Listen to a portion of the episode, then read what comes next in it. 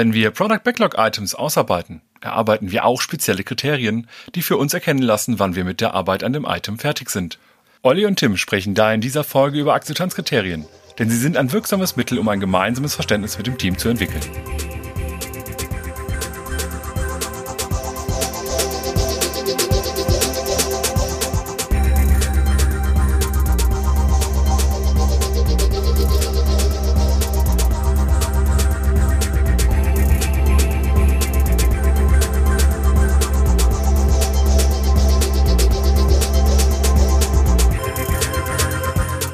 Heutiges Thema sind Akzeptanzkriterien und dazu habe ich Tim hier bei mir. Hi Tim. Hallo Olli.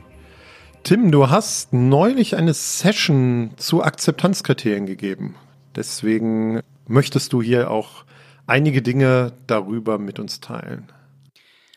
Ja, das war beim Kölner Scrum-Tisch und es ergab sich eigentlich, dass ich die Session deshalb angesetzt habe, weil ich in den Tagen davor auch in einem Kundenworkshop äh, zum Thema Akzeptanzkriterien einige Unsicherheit bei den Teilnehmerinnen und Teilnehmern verspürt habe. Und deshalb habe ich die Session eben nochmal gemacht zum Thema gute Akzeptanzkriterien formulieren. Also nicht explizit schreiben, sondern was macht gute Akzeptanzkriterien aus? Gab es denn diese Unsicherheit auch in der Session beim Kölner Scrum-Tisch? Also insgesamt fand ich den Kenntnisstand der Leute schon ziemlich gut und äh, man merkte, dass sich gerade mit dem Thema Akzeptanzkriterien ziemlich viel auseinandergesetzt wurde. Also es waren, glaube ich, so über 20 Leute dabei. Und ja klar, das ist nur eine halbe Stunde, aber es hat sich eine sehr schöne Diskussion entwickelt, wofür man Akzeptanzkriterien oder kurz AKs einsetzt, äh, wo sie vielleicht herkommen, was für Formate es gibt.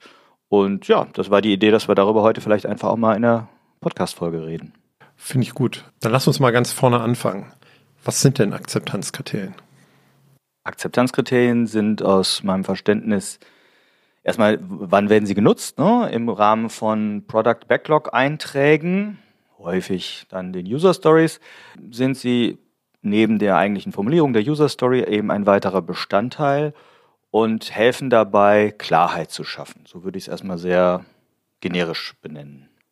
Und deswegen sind sie auch wichtig oder deswegen ist es auch notwendig, dass wir uns hier mal aus Product Owner Perspektive darüber unterhalten oder gibt es noch andere Gründe? Ja, also wenn man das ganz groß aufhängt, dann ist für mich, nicht nur als Product Owner, auch sonst im Leben, gibt es, finde ich, immer zwei Gründe, warum sich Konflikte ergeben können. Das eine ist mangelhaftes Erwartungsmanagement und das zweite ist mangelhafte Kommunikation oder nicht ausreichende Kommunikation und oftmals natürlich auch beides zusammen. Und Akzeptanzkriterien sind in dem Kontext etwas für mich, was Klarheit über Erwartungen schafft und eben gleichzeitig auch Kommunikation anregt. Und dementsprechend helfen sie meiner Ansicht nach in der agilen Produktentwicklung sehr, vor allem das Problem richtig zu verstehen. Und wenn ich das definieren müsste, würde ich sagen, Akzeptanzkriterien definieren Bedingungen, durch die ein Problem ausreichend gut gelöst wird. Es wird halt viel häufiger gesagt, ja, ja, das sind die Anforderungen, die zu erfüllen sind. Ich würde das bewusst ein bisschen drehen hier und auf das Problemlösungsfeld zuspitzen wollen. Das heißt, so in meinem Verständnis, wir beschreiben mit den Akzeptanzkriterien einen bestimmten Zustand, und wenn wir den erreicht haben, dass dann wir eine Herausforderung, ein Problem gelöst haben. Habe ich das richtig verstanden? Ja, ich denke schon. Also ich, ich finde, es hilft hier auch nochmal aufzuspannen, dass wir unterscheiden müssen zwischen Problemraum und Lösungsraum. Also ne, denkt an den Double Diamond aus dem Design Thinking. Und äh, Akzeptanzkriterien werden, glaube ich, viel zu häufig falsch als reine Definition im Lösungsraum nur gesetzt. Also im Sinne von, bleiben wir mal bei User Stories als, als Product Backlog Eintrag, im Sinne von, die Story ist dann fertig, wenn es das gibt, wenn es das gibt, wenn es das gibt. Also wenn es das Feature gibt und da ein Knopf und da was steht und hier eine Liste ist. Und ich glaube, das engt halt total ein, weil es rein eine Diskussion im Lösungsraum ist.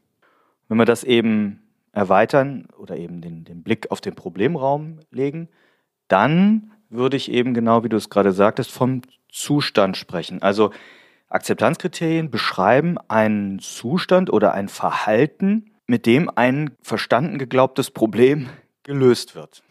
Das heißt, es ist kein, aus deiner, aus deiner Definition heraus jetzt, vielleicht kein geeignetes Akzeptanzkriterium zu schreiben, da existiert oder es gibt einen gelben Button. Da würde man natürlich fragen, was für ein Problem soll der grün, gelbe Button lösen? Und wenn ich das Problem verstanden habe, dass, ich konstruiere jetzt mal was, der Button, die Idee ist, dass der Button gelb ist, damit man ihn besonders gut sieht und wenn da viele verschiedene Buttons sind, dass man den besonders gut trifft, vielleicht auch, so äh, optisch wahrnehmbar ist. Dann ist das Problem eben eher, dass der richtige Knopf gedrückt wird. Und wenn ich das anders löse, keine Ahnung, der Button leuchtet oder fluoresziert oder was auch immer, da muss er nicht gelb sein, um dieses Problem zu lösen. Aber wir, wir schweifen so ein bisschen ab. Nochmal zurück. Das, das Grundthema ist für mich wir wollen Akzeptanzkriterien hernehmen, um Erwartungen explizit zu machen, darüber zu sprechen, mit dem Ziel, eben ein ja, sogenanntes gemeinsames mentales Modell, sagt man ja ganz gerne, zu entwickeln. Also herauszufinden, was ist nötig, um das Kundenproblem zu bedienen oder anders gesagt, auf Englisch häufig dieses Confirmation of Satisfaction. Confirmation im Sinne von Vereinbarung, wann ein Zufriedenheitszustand gegeben ist. Und wenn ich Confirmation höre, bin ich in meinen Gedanken direkt wieder bei 3C-Modell. Das passt dann in diesem Zusammenhang auch, oder? Genau, CCC für Card Conversation Confirmation. Und da sind wir bei dem dritten C. Confirmation ist meiner Ansicht nach genau der Punkt, der hier trifft. Das ist also das Gespräch darüber, es muss nicht zwingend die Vereinbarung sein, das Gespräch darüber, wann eine Feststellung ähm, eines Zufriedenheitszustandes erreicht wäre, jetzt etwas verschwurbelt ausgedrückt. Also Communication, dass wir uns darüber unterhalten und dann etwas miteinander vereinbaren, eine Confirmation, was dann den Akzeptanzkriterien entspricht oder was wir darunter verstehen. Also um das nochmal rauszuheben, ich finde das Wichtigste, ich sagte das eben schon mal, ist der Zustand oder das Verhalten, was beschrieben wird, im Sinne einer Problemlösung. Und zwar auch nicht perfekt gelöst, sondern wann ist das, also was ist der Zustand, mit dem ein Problem ausreichend gut gelöst wäre. Jetzt erlebe ich in meiner Praxis sehr häufig Product Owner, die Backlog-Items formulieren oder vielleicht auch User Stories, weil es um ein Feature geht, was ich aus Nutzerperspektive versuche zu lösen oder zu bauen, damit ein Problem gelöst wird und dass dann auch eine ganze Reihe Akzeptanzkriterien von dem Product Owner formuliert werden und dass das auch als Aufgabe angesehen wird. Aber aus deiner Sicht, wie erarbeite ich denn als PO am besten Akzeptanzkriterien? Also zum einen ist es mir wichtig, dass es also ich hole ein bisschen aus, dass es nicht darum geht, Vertragsbedingungen mit dem Entwicklungsteam zu formulieren. Ne? Also wir dürfen nicht in dieses Contract Game, sagt man ganz gerne, rein verfallen. Das ist das schon mal vorweg. Es geht nicht drum, ich fordere von euch Entwicklungsteam und ihr gebt mir dafür. Und wenn dann, so. also in, in, in diesem Sinne.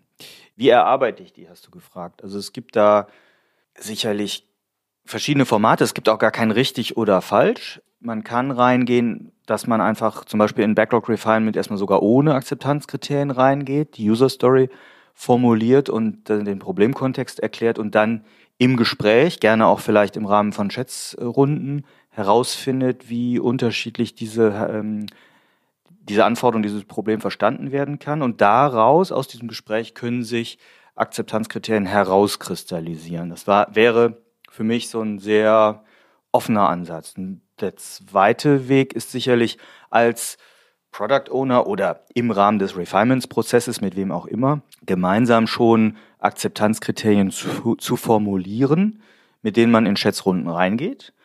Finde ich auch gut und ist vor allem, wenn wir an regulatorische Fragestellungen denken, zwingend notwendig. Also wenn ich Dinge habe, die zwingend da sein müssen, im Sinne von, ich habe ein reguliertes Produkt, dann brauche ich da jetzt nicht lange dran rumzuphilosophieren, sondern ist so. Ne?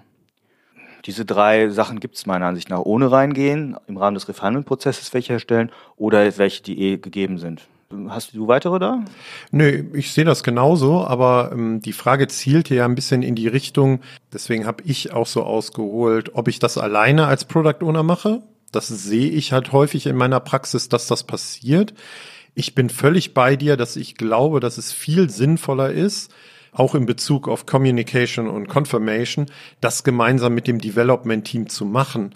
Und ob ich jetzt nun schon Akzeptanzkriterien mitbringe, vor allen Dingen die, die eigentlich schon feststellen oder ich ganz offen reingehe, um erstmal das Development-Team diskutieren und einschätzen zu lassen, was dafür vielleicht alles getan werden muss oder wie sie überhaupt verstanden haben, was so die User-Story-Formulierung irgendwie ist. Das hängt sicherlich sehr stark von der Aufgabenstellung, von dem Problem, von dem Vorwissen des Teams halt ab. Also ich brauche nicht künstlich da viel Kommunikation aufbauen, wenn es eh allen klar ist. Aber auf der anderen Seite kann so eine Kommunikation natürlich auch sehr hilfreich sein, das Problem nochmal von einer ganz anderen Seite zu beleuchten und Kriterien zu definieren, auf die ich vielleicht gar nicht gekommen wäre. Ja. ja, ich würde aber da auch noch ergänzen wollen, neben dem Gespräch mit dem Entwicklungsteam ist das Thema Stakeholder hier auch zu sehen, also oder Expertinnen und Experten. Das heißt, bei der Erstellung von oder Diskussion von Akzeptanzkriterien würde ich immer empfehlen, Fachexpertise mit in den Raum zu holen. Also vielleicht ist sie schon komplett da durch das äh, Entwicklungsteam, wenn nicht. Und insbesondere, wenn ähm, andere das Problem besser verstehen, ganz wichtig. Ne? Meistens glauben andere, wie jetzt zum Beispiel Stakeholder, die Lösung besser zu kennen. Ich würde es anders formulieren, wenn andere das Problem besser verstehen, den Problemkontext besser darstellen können, dann würde ich die dazu holen bei Akzeptanzkriterien, ja. Ja, da bin ich dabei. Wie viele Akzeptanzkriterien vereinbaren wir denn eigentlich, wenn wir so eine Diskussion oder so eine Kommunikation führen miteinander? Ja, die optimale Zahl ist natürlich 42. Nein, Quatsch. Nicht zu viele, würde ich sagen. Also es gibt sicherlich kein richtig oder falsch und nicht so die, die perfekte Zahl. Ich persönlich sage immer so zwischen drei und sechs. Aber je mehr, desto eher sind das Indikatoren dafür, dass ich vielleicht zu sehr den Lösungsraum einschränke. Weil letztlich ist jede weitere Bedingung, die ich mit einem Akzeptanzkriterium verknüpfe, macht die Sache oftmals schwieriger, macht die Sache tatsächlich komplizierter. Ja, es nimmt dem Entwicklungsteam vielleicht ein Stück das Denken ab, und gerade das würde ich aber ja als Problem bezeichnen, wenn da nicht mehr mitgedacht werden muss und die Leute einfach das Hirn ausschalten und das Produkt nur runterentwickeln. Auch da aus meiner ähm, Erfahrung heraus noch ein Tipp. Wenn es Akzeptanzkriterien gibt, die so mit so Bindewörtern wie und oder so formuliert sind, dann würde ich häufig zwei Akzeptanzkriterien tatsächlich draus machen. Nenn mal ein Beispiel. Mm, der Button muss äh, gelb sein, um bei dem Button zu bleiben. Und wenn ich drauf gedrückt habe, hat er seine Farbe in Rot verändert oder so. Und das hieße dann eher zwei Akzeptanzkriterien genau, draus machen. Genau, weil, weil da kommen wir dann auch wieder zu einem weiteren Punkt irgendwie, dass die Akzeptanzkriterien vielleicht auch in der Entwicklung, zumindest wenn wir in der Softwareentwicklung sind, ja auch helfen können in Richtung Testing, automatisiertes Testing oder solche Dinge, die das Entwicklungsteam tut, damit sie ein potenziell auslieferbares Produkt liefern können, Orientierung zu geben oder vielleicht sogar schon Anhaltspunkte. Aber ich weiß nicht, wie äh, da deine Erfahrung ist, äh, wie man dort Akzeptanzkriterien nutzt. Wenn ich jetzt sage auf jeden Fall, dann ist das ein dünnes Eis, weil die meisten wissen es von euch ja, ich bin, ne, ich sage immer, ich bin blöder BWLer also als Diplomkaufmann habe zwar viel in der IT-Umfeld gearbeitet, aber ich kann nicht programmieren und möchte mir das nicht anmaßen. Aber gerade das, also die Stückchen, die ich darüber weiß, über das Thema Test-Driven Development, setzen genau hier an Akzeptanzkriterien an. Das heißt, ich kann ja im Endeffekt Testkriterien aufstellen, mit, gegen die ich technische Tests erstmal entwickle, die erstmal alle fehlschlagen müssen und dann Stückchen für Stückchen mich da, sozusagen dagegen entwickle, bis die Ampeln auf grün springen. Insofern können Akzeptanzkriterien eben auch den Entwicklerinnen und Entwicklern im Entwicklungsteam, um hier sprachlich korrekt zu bleiben, helfen in ihrem Entwicklungsvorgehen. In vielen Scrum-Kursen oder Scrum-Trainings oder auch in CSPO-Trainings, bei denen ich dabei sein darf oder wo ich da mitmache, herrscht häufig ein wenig Verwirrung zwischen Akzeptanzkriterien und der sogenannten Definition of Done. Kannst du das für uns ein wenig mehr auseinander dividieren? Also die Definition of Done ist ja sehr klar und sehr ausführlich im Scrum Guide verankert. Zwar bislang nicht als Artefakt, aber doch in einer sehr, sehr prominenten Stellung. Das heißt, unser Verständnis von, wann ist etwas fertig. Und de dementsprechend ist das für mich, die DOD ist für mich die übergreifende Definition von fertig, wo eben insbesondere auch nicht funktionale äh, Verhaltensweisen der Gesamtanwendung oder des Gesamtproduktes guten Platz finden. Akzeptanzkriterien finden hingegen auf Ebene des Product Backlog Elementes statt und beschreiben dann für mich die gewünschten spezifischen Zustände, die das Problem lösen würden. Jetzt kann es ja sein, dass ich bei bestimmten Backlog-Items häufig ähnliche oder die gleichen Akzeptanzkriterien formuliere. Also ich mache jetzt mal ein Beispiel, sowas wie muss unserem Style Guide entsprechen. Wäre dann mein Verständnis richtig zu sagen, wenn ich merke, da ist irgendwas, was ich in ganz viele oder eigentlich fast alle Backlog-Item-Einträge mit aufnehme als Akzeptanzkriterium, das dann in Richtung Definition of Done zu überführen irgendwann, weil ich sage, das ist so eine generelle äh, Anforderung von fertig, die erfüllt sein muss? Oder ähm, wie kann ich mir das ganz konkret vorstellen? Also ich möchte mir nicht anmaßen zu sagen, ob das richtig ist, aber ich würde es pragmatisch so handhaben. Ich würde mir die Sache auch nach dem agilen Prinzip der Einfachheit hier einfach machen und sagen, äh, ne, wenn anwendbar, if applicable, sowas wie das Style Guide, ja klar, würde ich in die DOD packen, ganz klar. Okay. Ist auch tatsächlich so ein bisschen meine Erfahrung bei erfolgreichen Teams. Und ähm, auch da sollte man nicht erschrecken. Das führt nämlich im Zweifel dazu, dass die Definition of Done im Laufe der Zeit, je länger ich zusammenarbeite, vielleicht auch immer weiter wächst. Dafür ich aber, wir waren eben bei einer richtigen oder bei einer guten Zahl von Akzeptanzkriterien an einem Backlog-Item, das trotzdem weiter übersichtlich halten kann, weil ich halt bestimmte Dinge auch irgendwie in die Definition of Done in Anführungsstrichen ausgelagert habe. Aber da unser gemeinsames Verständnis von übergreifend fertig und gut und in guter Qualität halt in die Definition of Done äh, bringe. Aber so richtig formuliert Akzeptanzkriterien, ist das im Scrum Guide? Meiner Ansicht nach nicht. Oder genau das hat ja zu einer Diskussion auch geführt. Also in der Session beim Kölner Scrum-Tisch, wir sprachen eingangs drüber, habe ich die Behauptung aufgestellt, Definition of Done ist wesentlicher Teil des Scrum Guides, Akzeptanzkriterien werden im Scrum Guide aber gar nicht erwähnt. Da bin ich dann insofern eines Besseren belehrt worden äh, vom Rainer Lingmann, herzlichen Gruß an Rainer, der richtigerweise darauf hinweist, im Scrum Guide steht ja, also jetzt habe ich hier den Englischen gerade, Product Backlog Items often include test descriptions that will prove its completeness when done. So. Dann äh, habe ich die Frage mal so ein paar Richtung ein paar Certified Scrum Trainern geworfen und äh, da kam so die einhellige Meinung, naja, also die Frage war, sind das die Akzeptanzkriterien, äh, sind sie dort zu verorten im Scrum Guide? Und äh, was ich hier wichtig finde, ist, dass da steht nicht müssen gegeben sein, sondern often. Also ne, Product Backlog Einträge enthalten häufig Testbeschreibungen, die überprüfbar sind oder mit, anhand derer der Fertigzustand überprüfbar ist. Hm. Das heißt, der Scrum Guide gibt mir hier einen Hinweis, aus dem ja, glaube schon, Akzeptanzkriterien äh, abgeleitet werden können oder die Idee der Akzeptanzkriterien. Aber ich würde das halt auch in dem großen Kontext sehen, naja, es steht ja auch nirgendwo was von User Stories drin im Scrum Guide. Das ist ja nur eine agile Praktik, die halt viele nutzen. Das Framework selber gibt das nicht vor. Und hier beschreibt das Framework deskriptiv eine Beobachtung, würde ich sagen, dass Product Backlog Einträge eben häufig, und jetzt verwende ich das Wort, Akzeptanzkriterien haben, um überprüfen zu können, ob etwas komplett ist also ein Problem komplett gelöst ist. So, jetzt haben wir festgestellt, vielleicht komme ich gar nicht als Product Owner selber mit Akzeptanzkriterien schon auf das Development Team zu, sondern ich erarbeite die zusammen. Was sind denn so Techniken oder Formate von Akzeptanzkriterien, wie ich die denn so formuliere? Ja, allgemein, das habe ich ja gesagt, wollen wir zu bestimmten Zustands- und Verhaltensbeschreibungen kommen. Da wird häufig genannt, so einmal die Möglichkeit, Szenarien zu beschreiben, also Verhaltensszenarien des Produktes oder der Anwendung. Das ist sehr stark angelehnt oder sicherlich auch entliehen aus dem äh, Behavior-Driven Development, also häufig als die sogenannte Gherkin-Syntax benannt oder das Format entlang der Gherkin-Syntax, so given, when, then.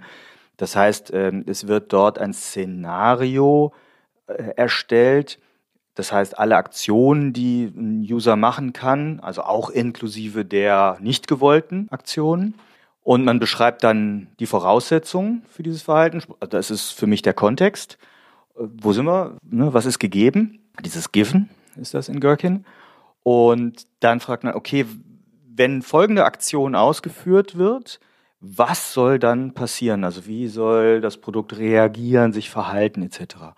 Und das ist Kontext, wenn und dann wäre dieses given, when, then. Das wäre dieser szenariobasierte Ansatz. Der sehr wahrscheinlich ja auch ganz gut äh, zu diesem Test-Driven Development passt. Ne? Also das sind Szenarien, die ich, also ich bin auch nicht techie, ne, genau wie du, aber wo ich mir vorstellen kann, dass ich da ganz gut bestimmte Dinge konstruieren kann in QA oder aus Tests heraus, die automatisierbar und überprüfbar sind. Ja. Also in der Session wurde auch explizit nochmal von Teilnehmern erwähnt, dass sie mit dieser Technik der sogenannten drei Amigos Sessions sehr gut zurechtkommen. Das ist auch in dieser Ecke zu verorten. Äh, soweit ich weiß, ist das auch bei Gojko Acic hier im Buch Specification by Example nochmal äh, sehr klar beschrieben. Überhaupt, glaube ich, ein sehr, sehr gutes äh, Literaturwerk für das Thema Akzeptanzkriterien, werden wir verlinken. Ja, eine zweite Möglichkeit ist im Endeffekt Ableitungen zu machen aus den Wörtern, die die User Story beschreibt. Also sich im Endeffekt die, ne, wir haben Substantive und äh, so anzuschauen und dann gerade mit so typischen W-Fragen das zu hinterfragen. Ne? Also nach dem Motto, die Story sagt, der User soll ein, weiß nicht, einen Brief geschickt kriegen, dass man fragt, wie häufig soll der User den Brief geschickt kriegen oder äh, warum oder in welchem Format und wo soll das passieren etc. Also das ist jetzt so frei aus der Hüfte geschossen. Das ist also sich entlang zu hangeln, entlang der Problembeschreibung in der User Story, daraus Akzeptanzkriterien abzuleiten. Und eine dritte Kategorie von Formaten ist häufig so ein, eine Auflistung von bestimmten Bedingungen. Und da bitte nicht nur die Positivbedingungen, sondern auch explizit so die Negativ- und Fehlerszenarien. Nach dem Motto, ist dieses, äh, keine Ahnung, dieses Verhalten richtig oder wäre jenes Verhalten falsch? Also was soll da passieren, wenn ich jetzt hier irgendwie ein Auto, Mietwagen buche und ich habe sechs Personen dann eingetragen in ein Formular mm, und habe aber nur ein, quasi eine Mini-Klasse mit vier Sitzer. Was soll dann passieren? Wie siehst du das? Gibt es da aus deiner Sicht weitere Formate? Ja, ich mache gerne mit Teams und auch mit Product Ownern, wenn wir dieses Vorgehen haben. Ich komme eigentlich mit einer User Story, bleiben wir mal dabei, also klassisch aus dem aus Nutzerkontext formuliert und ohne Akzeptanzkriterien in ein Refinement. Bin ich ein großer Freund davon, die Stifte in die Hand zu nehmen und gemeinsam visuell ähm, eine Vorstellung von dieser Anforderung zu skizzieren. Und äh, meine Erfahrung ist, wenn man da gemeinsam kommuniziert und das gemeinsam visualisiert, dass es dann auch nicht immer auch noch die explizite Formulierung als Text von Akzeptanzkriterien braucht. Also ich habe durchaus das ein oder andere Team begleiten dürfen oder mitgearbeitet, wo wir dann hinterher eigentlich nur noch ein Foto von dem Whiteboard oder von dieser Visualisierung gemacht haben, weil viele Dinge wie, naja, der Text darf nur fünf Zeichen haben, eh schon da auch visualisiert waren.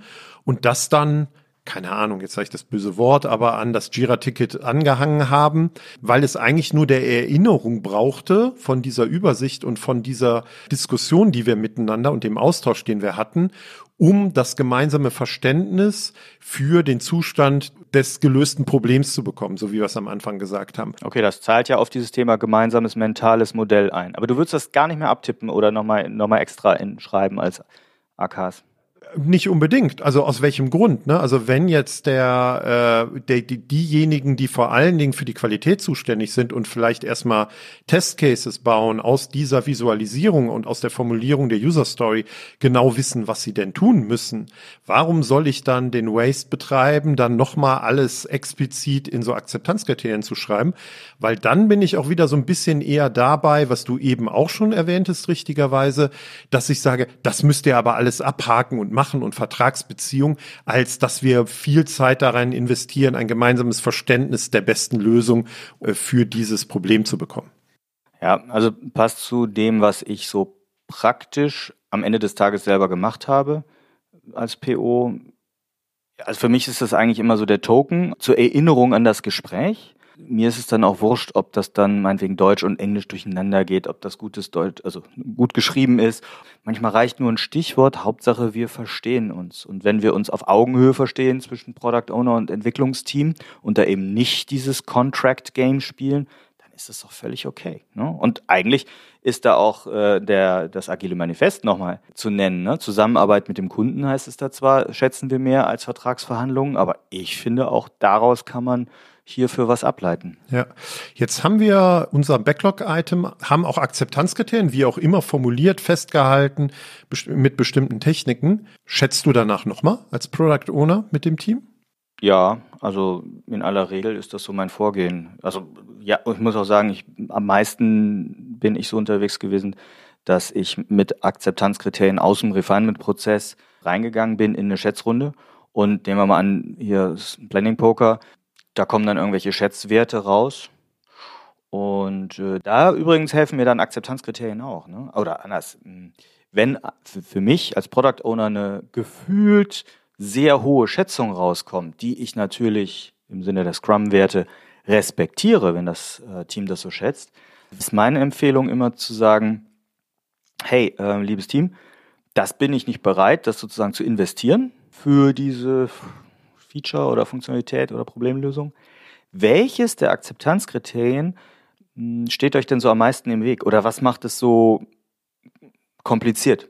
Und das ist meistens der Punkt, wo dann irgendwer sagt, ja, wenn du hier das fünfte Akzeptanzkriterium nicht drin hättest, da, dann wäre das keine 20, sondern nur eine 8 meinetwegen. Dann sage ich, oh, okay.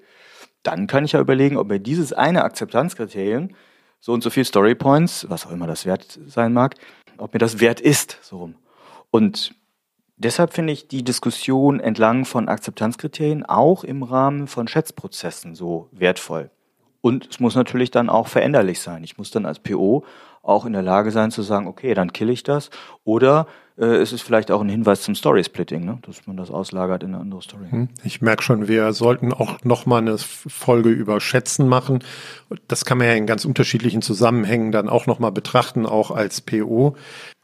Jetzt bin ich ja nicht immer da als Product Owner. Vielleicht fahre ich auch mal in Urlaub oder so. Jetzt haben wir formulierte Stories, wir haben da Akzeptanzkriterien.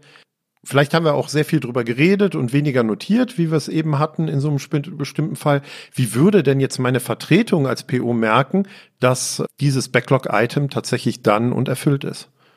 Ja, man kann natürlich äh, auf der einen Seite sagen, äh, wenn die Akzeptanzkriterien erfüllt sind, also oder er müsste, die Vertretung müsste diese Akzeptanzkriterien dann verstehen können, da kommt aber direkt meine Nachfrage, müssen da immer alle Akzeptanzkriterien erfüllt sein? Also vielleicht kannst du das direkt mit betrachten. Ja, guter Punkt. Äh, nee, das Problem muss gelöst sein. Nicht alle Akzeptanzkriterien erfüllt sein. Und also, wenn wir das nochmal ein bisschen größer aufziehen, meiner Ansicht nach muss die Vertretung das nicht anhand von Akzeptanzkriterien überprüfen, sondern das Entwicklungsteam sollte das als Ganzes wissen, ob eine Story dann ist oder nicht, ne, wenn wir gut genug drüber gesprochen haben. Und hier auch wieder das mentale gemeinsame Modell klar ist, dann können die mir das auch erklären, wenn ich der Vertreter bin. Und ja, genau, sie können sich ja auch ändern. Also ich habe gar keine Schwierigkeiten damit, dass ich Akzeptanzkriterien ändere, wenn ich das zusammen mit dem Team mache. Also bitte nicht als Product Owner, ja, ohne Rücksprache, ohne Konversation einfach was hinzunehmen oder streichen. Meistens ja so, dass man eher was dann reinnimmt, weil das ist ja am Ende des Tages dann Verarsche. Ne? Also da ändern, also quasi von außen die Spielregeln zu verändern, das geht meiner Ansicht nach nicht. Ja, aber würde ich auch ergänzen wollen, bin ich bei dir, aber ich würde auch ergänzen wollen, weil ich glaube auch, dass nicht mehr alle, nicht alle Akzeptanzkriterien zwangsläufig immer erfüllt sein müssen, weil wenn ich gute Kommunikation mit dem Development Team als Product Owner habe, kann es ja sein, obwohl vielleicht noch ein Akzeptanzkriterien oder zwei gar nicht erfüllt sind, dass das Problem aber schon gelöst ist. Das heißt, wenn ich da mich regelmäßig austausche und nicht erst im Review drauf gucke und das Gefühl habe, da muss ich die Akzeptanzkriterien abhaken, dann kann das ja sein, ja, ist halt dann, weil das andere brauchen wir gar nicht. Das haben wir im Laufe des Sprints und bei der Umsetzung halt festgestellt. Ja, und genauso, statt dass es obsolet wird, kann es ja auch sein, wir lernen etwas in der Arbeit an dem Product Backlog Eintrag und merken, dass ein zusätzliches Akzeptanzkriterium fällig wird. Das ist ja genauso das, was wir haben wollen in so einem komplexen Problemumfeld. Wir lernen und dann kann ich natürlich hingehen und zusammen mit dem Team vereinbaren, dass ein weiteres Akzeptanzkriterium aufgenommen wird. Gut. Ich hoffe, es war für euch hilfreich, dass wir das Thema Akzeptanzkriterien vor allen Dingen auch für Product Owner nochmal aus verschiedenen Blickwinkeln reflektiert haben miteinander. Vielleicht hat das auch so das ein oder andere verändert, wie ihr auch auf Akzeptanzkriterien guckt oder wie ihr mit denen in Zukunft umgehen wollt. Ihr auch mit eurem Team. Sehr spannend, Tim. Vielen Dank. Hast du noch einen finalen Tipp für unsere Product Owner in Bezug auf Akzeptanzkriterien? Also letztlich möchte ich vielleicht nochmal das oder Punkte herausheben, die ich eben auch schon gesagt habe. Für mich ist das Allerwichtigste, Ad eins, dass wir in Akzeptanzkriterien über das zu lösende Problem reden und damit eben beschreiben, wann es gut genug gelöst ist, das Problem. Stichwort Zustand oder Verhalten. Und zum Zweiten eben dann das Verständnis innehalten, dass wir mit zu vielen Akzeptanzkriterien, gerade wenn sie in den Lösungsraum reichen, reinreichen, äh, eben ganz viel auch kaputt machen können in der gemeinsamen Entwicklung und es ganz schnell hinkippen würde zu diesem Vertragsverhältnis zwischen PO und Team. Das würde ich maximal vermeiden wollen. Und du? Also mir ist wichtig, dass wir Akzeptanzkriterien als Product Owner mit dem Team möglichst gemeinsam erarbeiten. Also dass wir wirklich auch mit einem großen Freiraum in das Refinement oder so eine Diskussion gehen.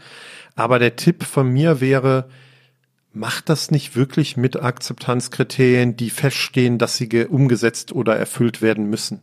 Da fühlt sich das Development-Team vielleicht nur veräppelt und denken so, ja, jetzt haben wir ja Freiheitsgrade, haben 20 Minuten drüber diskutiert, aber eigentlich sagst du hinterher als Product Owner doch, das muss jetzt so sein. Kann sein, weil es halt einfach im Unternehmen festgelegt ist, wie du eben meintest, was regulatorisches ist.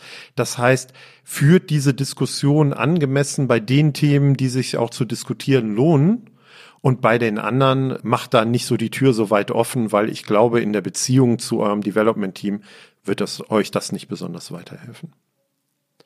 Sehr schön. Hat mir wie immer viel Spaß gemacht. Vielen Dank. Danke, Olli. Jetzt müssen wir uns natürlich gleich die Frage stellen, ob wir mit dieser Folge unsere Akzeptanzkriterien heute erfüllt haben.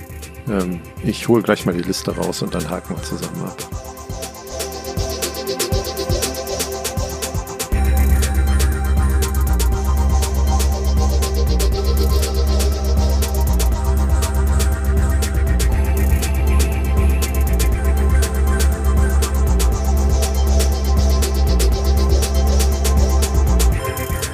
Wir freuen uns über euer Feedback zu dieser und anderen Folgen.